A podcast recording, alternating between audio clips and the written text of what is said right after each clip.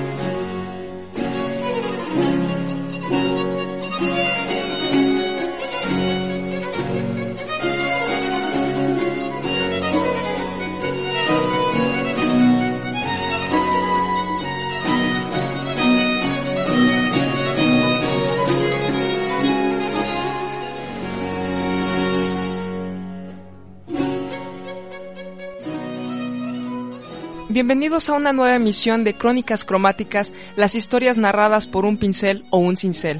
Mi nombre es Linda Aro y me da gusto estar nuevamente con ustedes acompañándolos para hablar de Rembrandt, el gran pintor del barroco holandés. Y en esta ocasión, una de las obras de las que vamos a hablar es La Ronda Nocturna.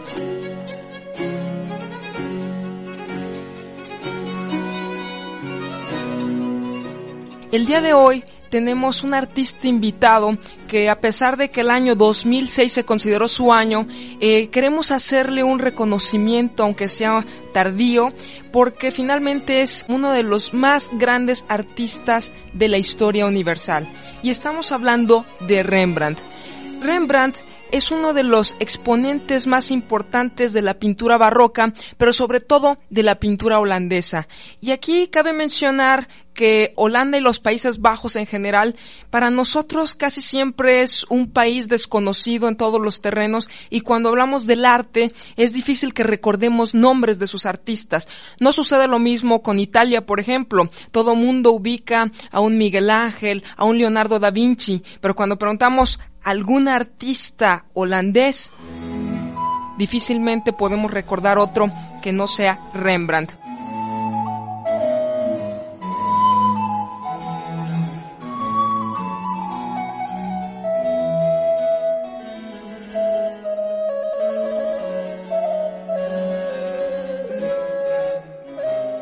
Retomemos un poquito la vida de Rembrandt para ponernos en contexto, pues es necesario recordar que es un pintor que nace en Leiden en 1606 y muere en 1669 en Ámsterdam. Vive 63 años y le toca vivir en pleno siglo XVII. Es un siglo de la pintura barroca y un siglo de cambios, sobre todo religiosos, en la vida cultural de Europa. Rembrandt era hijo de un molinero y también de la hija de un panadero pero no se trataba de cualquier molinero, sino que era un molinero acomodado y esto le permitió estudiar. Él tuvo una instrucción en latín, cosa que no le agradó del todo porque él se quería dedicar a la pintura y su padre entendiendo su inclinación le permite tener esos estudios de pintura, estudiando primero con Jacob van Svanenburg y también más tarde en Ámsterdam con Peter Lastman. Realmente va a ser este último artista, Lasmant, el que va a dejar una influencia muy visible en la obra de Rembrandt al ser un artista o un pintor de temas históricos. Bueno, él, él aprende de ahí. Desde sus primeras obras, Rembrandt llama la atención por lo novedoso de sus composiciones lo que se acostumbraba en la época, retratos con toda la influencia del renacimiento italiano, donde estamos hablando de espacios cerrados, por ejemplo, de personajes, si eran eh, retratos grupales, personajes que estaban uno junto al otro con la misma jerarquía, con composiciones simétricas y todo muy regular. Rembrandt va a empezar a romper con esto, pero no hay que olvidar que nos estamos ubicando en la antigua Holanda en los Países Bajos y en los Países Bajos, bueno, no vamos a tener la misma influencia de Italia. Sí es cierto que es la moda eh, que impera, pero también hay un estilo mucho más sobrio y solemne, puesto que esto tiene que ver con la cultura holandesa y de los Países Bajos. Y aquí también nunca hay que dejar de, de tener presente que estamos hablando de la Europa protestante. ¿Y por qué hago énfasis en esta Europa protestante y en esta influencia de la religión principalmente calvinista en el caso de Holanda y en Alemania luterana? Porque con la reforma de Lutero, obviamente vienen críticas muy fuertes hacia la religión, a la Iglesia Católica más que nada, más que a la religión. Pero también el arte se ve afectado porque se empiezan a dictar nuevos parámetros para el arte. Recordemos que en el siglo XVI y XVII el arte estaba principalmente al servicio de la iglesia y un pintor para sobrevivir tenía que encontrar como mecenas o bien a la iglesia haciendo pinturas de corte religioso, de temas bíblicos, o bien a la realeza. Y en el caso de Holanda no vamos a tener ninguna de las dos cosas porque los príncipes de Orange no pueden, después de tener una larga guerra con España, una guerra que dura 80 años, pues ya no pueden imponerse igual que la corona española. La sociedad holandesa ha evolucionado de una manera más acelerada y ya no permite tener monarcas. En ese sentido, los holandeses ya se liberaron. Si no podemos tener monarcas y los príncipes se limitan a ser unos burgueses más, bueno, entonces ¿quién va a ser el otro mecenas? ¿La iglesia? Recordemos también que la iglesia reformada ya no tenía la pintura al servicio de la iglesia porque consideraba que había una distorsión en la fe. En lugar de tener una fe directa hacia Dios, se estaba venerando a la pintura y por lo tanto empiezan a destruirse las obras religiosas, las pinturas religiosas que estaban en, las iglesias de los Países Bajos y se dejan de, de, solicitar estos temas a los artistas. La iglesia ya no les va a solicitar estas pinturas. ¿De qué van a vivir?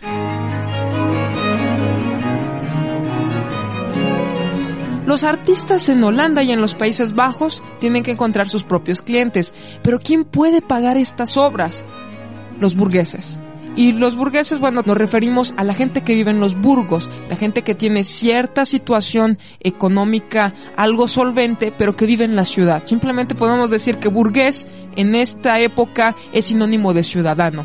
Y estos ciudadanos tenían que ser clase medieros o acomodados para que pudieran pagar una pintura. Entonces, ¿cuál es el principal encargo que se le va a hacer a Rembrandt? Los retratos.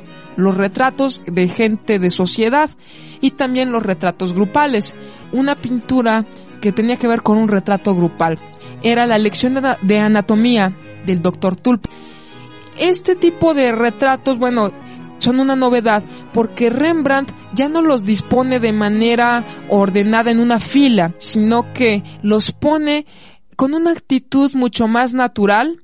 Es una disección anatómica donde está el doctor, el cirujano, demostrando a unos eruditos y los eruditos rodean al cadáver al cual se está diseccionando con una actitud natural y acomodados de manera piramidal, lo cual es más lógico que así suceda en la vida cotidiana.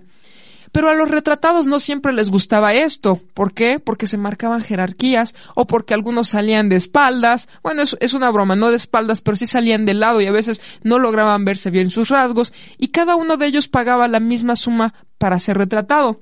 Por un lado, Rembrandt es odiado por muchos, claro, cuando duran favorecidos en el retrato, pero es amado cuando, por otro lado, nos ofrece una actitud más natural y diferentes actitudes. Sobre todo lo que va a ser importante a Rembrandt y que no hemos podido mencionar es que él va a ser el único artista de su época, sino el único el que lo hace de una manera más detallada y más sensible, el captar la actitud de cada uno de los personajes. Para Rembrandt no era suficiente con captar el parecido. Había que mostrar sobre todo la personalidad de esa persona retratada. Había que captar el alma y sobre todo la expresión, porque recordemos que estamos en el barroco. La época del barroco es una época si bien de saturación a veces se, le considera sinónimo, también de una expresión sobrecargada. El barroco quiere plasmar sentimientos, quiere plasmar emociones y sobre todo, bueno, si estamos en, un país como España, ese camino a Dios, a la religiosidad, conmover al fiel. Pero en el caso de los Países Bajos no podemos hablar de esta misma religiosidad. La pintura, por lo tanto, el retratado, en este caso un retratado, un personaje de carne y hueso, es mostrado con todo su espíritu, con toda esta carga emotiva de la que es capaz el ser humano. Y esa es la maestría de Rembrandt, ese es el cambio que hace Rembrandt, sabe captar todas las actitudes. Y para ello también tenemos que recordar que él desde su juventud empieza haciendo retratos, pero sobre todo autorretratos, porque el principal modelo que podía estudiar era él.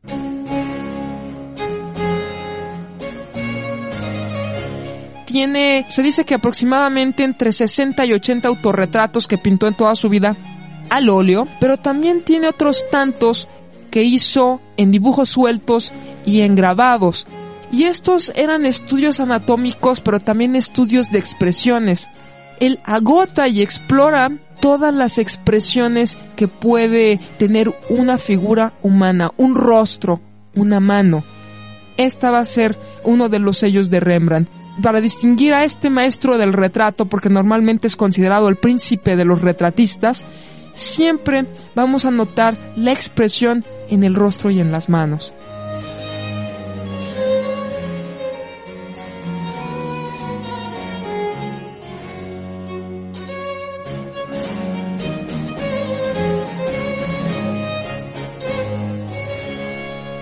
Un sello también de Rembrandt, cuando nos fijamos también en particular en el rostro, notamos una mirada muy inquisitiva de sus personajes o una mirada detallada, porque el punto central de una persona son los ojos. Y recordemos que los ojos ya eran considerados como la ventana del alma, como la expresión del ser humano. Todo lo que te pasaba física y mentalmente se podía traslucir a través de los ojos. Y para Rembrandt esto no pasa desapercibido. Él decía o sabía o intuía que terminando el rostro y en particular los ojos, nuestra mirada como espectadores al contemplar esa pintura va a poner tanta atención en ese punto focal, que por cierto también lo remarcaba con la luz, y el ojo ya no tiene por qué fijarse en lo demás, porque si se han dado cuenta, cuando eh, nosotros vemos algo de manera cotidiana, no podemos escudriñar cada uno de los detalles al mismo tiempo. Tenemos una mirada general, un vistazo general, pero enfocamos algún detalle en particular.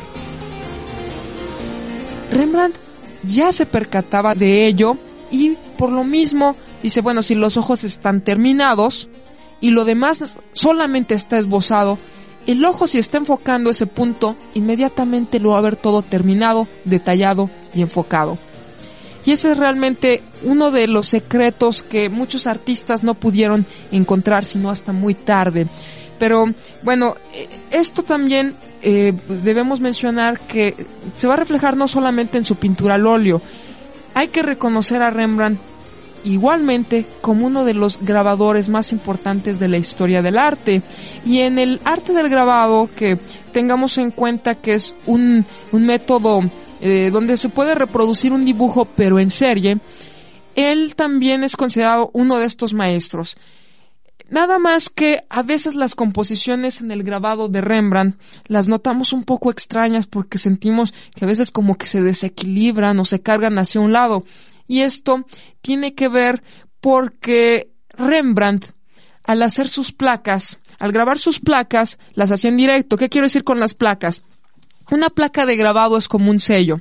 Lo que yo imprima sobre una superficie metálica plana esto, pues obviamente si yo lo entinto y le pongo un papel, en el papel se va a marcar como si fuera justamente un sello. Esa imagen, esa imagen entintada, se refleja en el papel, pero se refleja en el papel de manera inversa.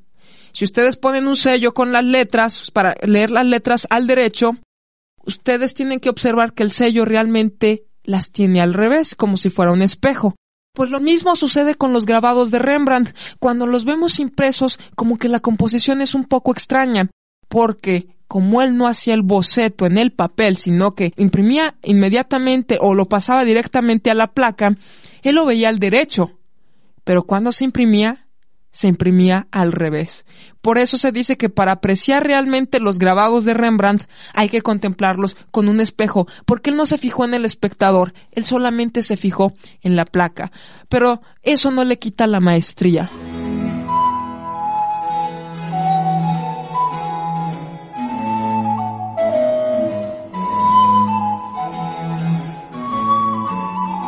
Rembrandt cuando se traslada a Ámsterdam él tiene un marchante de arte de apellido Willenburg y finalmente él se casa con su sobrina, Saskia van Willenburg. Esta mujer, eh, bueno, finalmente pertenecía a una familia acomodada y eh, el beneficio que él tiene eh, por casarse con ella, independientemente si fue por conveniencia o no este matrimonio, él queda cercano a un galerista y obviamente este galerista por favorecer a su sobrina siempre le va a conseguir pinturas o encargos a Rembrandt. Y además se trataba de unos uno de los galeristas más importantes de Ámsterdam, por lo que su fama empieza a correr por todas partes y el trabajo no le va a faltar. La primera época de Rembrandt es alrededor de 1630, las primeras pinturas. La lección de anatomía se encuentra dentro de esta clasificación. La característica también de Rembrandt de las primeras obras es que imprime un gran dramatismo. Aquí podemos mencionar una pintura como es el caso de Sansón pierde la vista, una obra de 1636 que es muy dramática. Y aquí también quiero aclarar, porque hace un momento decía que en Holanda o en los Países Bajos no eran muy favorecidas las pinturas de corte religioso pero va a suceder un efecto contrario a lo que pasaba simultáneamente con en la corte de Felipe IV con Velázquez. Velázquez que estaba en España, lo, lo esperado era que tuviera pinturas religiosas y en verdad hizo muy pocas, porque el, Velázquez se dedicó a hacer retratos de la corte. Con Velázquez, bueno, tenemos el ejemplo opuesto a Rembrandt. De Rembrandt esperábamos que él hiciera retratos, eh, principalmente y no tantas pinturas religiosas. Pero Rembrandt dedica la tercera parte de su obra al tema religioso bíblico. Una tercera parte de sus composiciones tienen que ver con temas religiosos cuando además estamos en un país donde no es favorecida esta temática. ¿Por qué sucede eso? ¿Por qué ese, ese efecto a la inversa? Rembrandt tenía que encontrar clientes y ya sabemos que no era la iglesia, entonces, ¿quién pudo ser su cliente tratándose de personas ordinarias?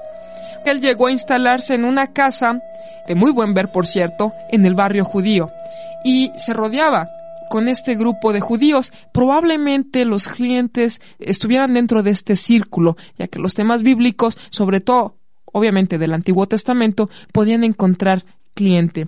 Pero dentro de esta temática religiosa pareciera ser que Rembrandt es el abanderado de la contrarreforma, porque realmente logra conmovernos con esas escenas bíblicas. Vemos los episodios de santos con una luz tan envolvente, tan dramática, con estos efectos dramáticos teatrales que realmente logran conmovernos. Y sobre todo si decíamos que Rembrandt se enfoca sobre todo en la expresión.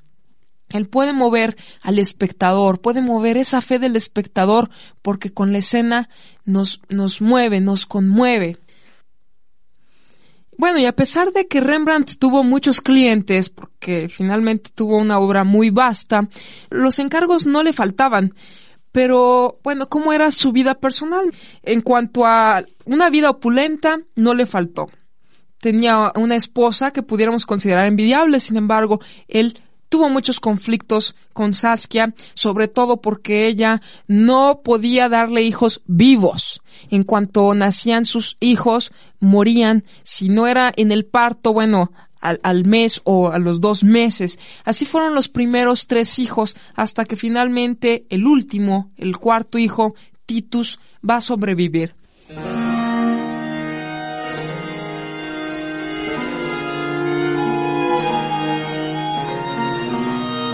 Pero, y bueno, Titus nace en 1641, sin embargo, Saskia, su madre, muere al año siguiente, en 1642, y Rembrandt empieza a sentirse terriblemente solo.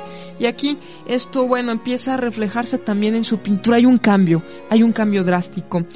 A él le había ido bien económicamente, pero también una de las cosas que no dijimos es que él era un gran aficionado a coleccionar arte y tenía objetos de bastante ostentación entre estos objetos, bueno, él, coleccionaba escultura antigua, pinturas italianas ya fuera del Renacimiento o incluso de la época romana, pintura flamenca, arte oriental.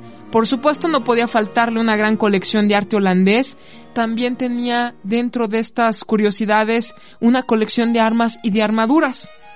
Pero él empieza a exceder sus gastos, se da una vida más ostentosa de lo que puede pagar y finalmente se va a ir a la bancarrota.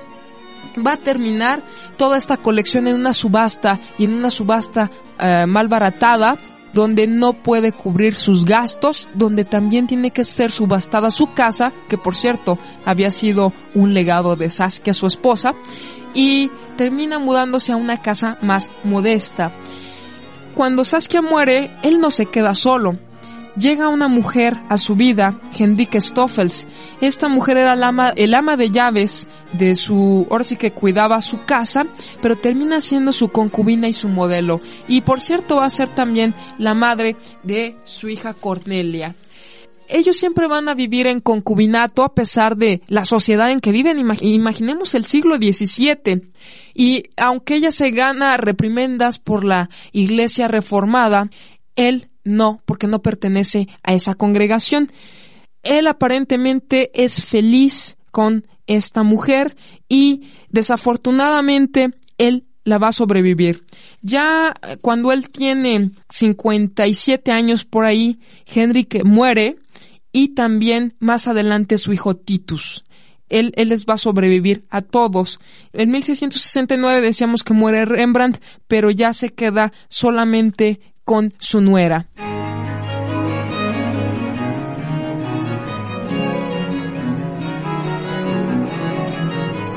Pero hablemos de la ronda nocturna de Rembrandt, que también es una de las pinturas más famosas junto con la lección de anatomía. Esta obra es de 1642 y es el mismo año en que muere su esposa Saskia. Esta obra fue también un encargo, un retrato colectivo, en donde tenían que salir aproximadamente, no recuerdo el, dato exacto, pero 17 o 19 soldados en este retrato. Era, era un retrato donde tenían que aparecer en un desfile la Sociedad de Tiradores de Ámsterdam. Y él en lugar de ponerlos como se esperaba, así como sucedió en la, en la, pintura anterior de la lección de anatomía, él dice, bueno, de manera natural, ¿cómo aparece un grupo de soldados en la calle? Este grupo de soldados, obviamente, bueno, tienen alguien que los guíe, tienen un líder. Y este líder tiene que dar la orden para que todos los demás, pues, se disciplinen. Y más o menos busca una escena cotidiana. Originalmente el nombre de esta pintura no era la ronda nocturna, porque además nosotros la percibimos como si fuera de noche, pero en la época de Rembrandt no era una escena obscura ni nocturna. ¿Cuál era el nombre de esta pintura? El título era La compañía del capitán Franz Branning y el teniente Willem van Ruitenburg. Esta compañía, bueno, este retrato de la compañía termina llamándose la ronda nocturna porque la pintura se oscureció por los barnices que se pusieron de moda en el siglo XVIII y más tarde en el siglo XIX es cuando le dan este nombre. Pero por el título se había creído que era una ronda de soldados que estaban vigilando las calles de Ámsterdam. Esto no sucedió porque en esa época en que se hizo la obra, el ejército vivía una época de paz entonces prácticamente estaban desempleados. Lo único que puede suceder en esta escena es que se trate de un desfile porque lucen sus mejores galas y es difícil de creer que salen a combatir o salen a una batalla vestidos de todos estos lujosos atavíos.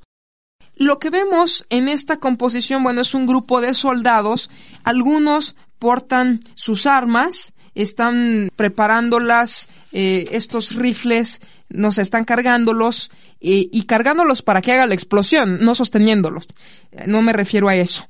Pero también algunos portan espadas y simplemente tenemos al líder que no porta ni siquiera un rifle ni una espada, sino un bastón.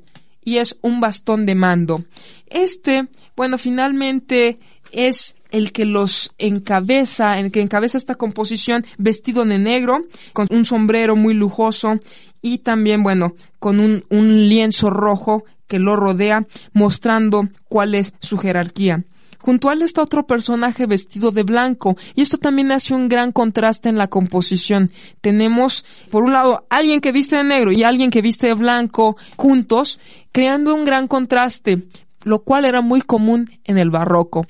Se pensaba que estos colores los había elegido Rembrandt para tener este gran contraste, un contraste dramático, pero la verdad, bueno, parece que esta era la moda de la época, así que los colores no tienen nada que ver con el llamado tenebrismo, simplemente esa era la moda. Tenemos estos dos personajes en el centro y atrás está todo el grupo, el grupo de soldados sin un rango especial. También tenemos a la izquierda un personaje de rojo que nos llama la atención que está cargando su rifle. Eh, ¿Les gustó o no les gustó este retrato? Es un retrato colectivo y todos están en una actitud espontánea. Unos voltean para un lado, otros voltean para el otro. Incluso por aquí hay alguien que toca el tambor que no pertenecía a este grupo de soldados, pero que Rembrandt lo incluye. Y también hay una mujer que puede representar la libertad. El retrato solamente les gustó a los dos personajes principales, porque todos pagaron 100 florines, pagaron por igual, y a algunos ni siquiera se les ve el rostro eh, porque salen en la oscuridad. Entonces, como que la fama de Rembrandt, otra vez lo repito, por un lado corría porque hacía un retrato de manera natural, pero por el otro, pues si te iban a retratar, ten cuidado o tienes que pagar más para que te retrate bien.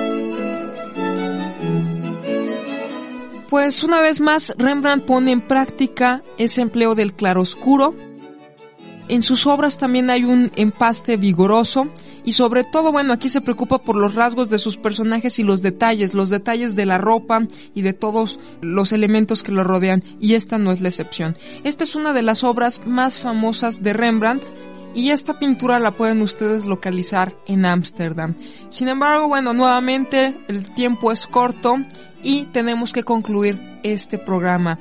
Rembrandt es uno de los principales exponentes del retrato y de la pintura barroca y como tal nos ha dejado un legado muy importante el cual les recomiendo que consulten.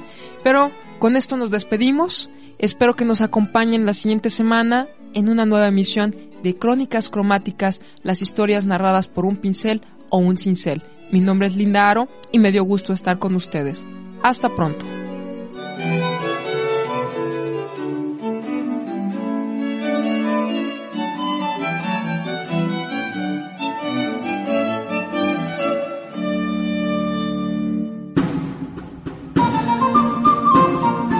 La felicidad del mundo llegará cuando los hombres sepan ver con la profundidad del corazón.